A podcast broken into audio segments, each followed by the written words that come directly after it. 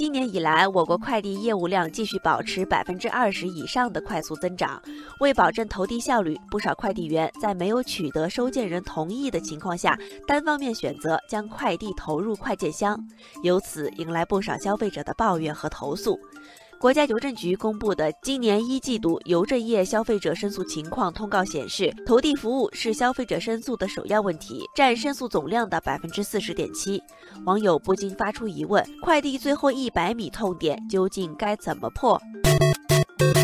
网友王德斌似乎是一位快递小哥，他说：“有时候打电话给客户，他们要么是不在家，要求改天送，要么是电话打不通，这样挺浪费时间的。直接放进快件箱，效率最高。”网友落雨也说：“爬七楼和爬一楼送快递都是一样的钱，大家都不愿意三番五次的爬高楼。除了生鲜和大件，只要有快件箱覆盖的地方，现在默认选项都是送入箱。”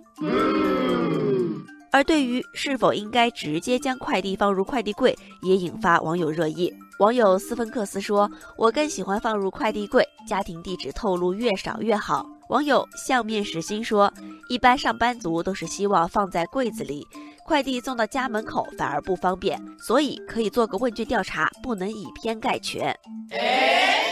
国家邮政局表示，二零一九年继续推广智能投递设施，推动快递箱投递率提升到百分之十。这意味着，今年消费者每收到十件快递，会有一件是通过快件箱完成投递的。对此，不少网友直白指出，问题的关键不在于快递该投放在哪里，而是要给消费者选择权。网友蓝色石头说：“我觉得这是一个态度问题。快递员送货之前应该和收件人联系确认，收件人可以自行选择是否投放快递柜。”网友皮卡丘说。放在哪里不是最重要的，问题本质在于，在用户可以选择的时候，却从来没有人问过我们的意见，而是直接替我们做了决定。网友甜甜的小兔子说：“解决这个问题，快递公司可以设置选项，客户可以在下单时就选择送货上门或者送货到柜。送货上门的可以选择上门时间，如果快递按时到家，家里却没人，那么就自动投递到附近柜。”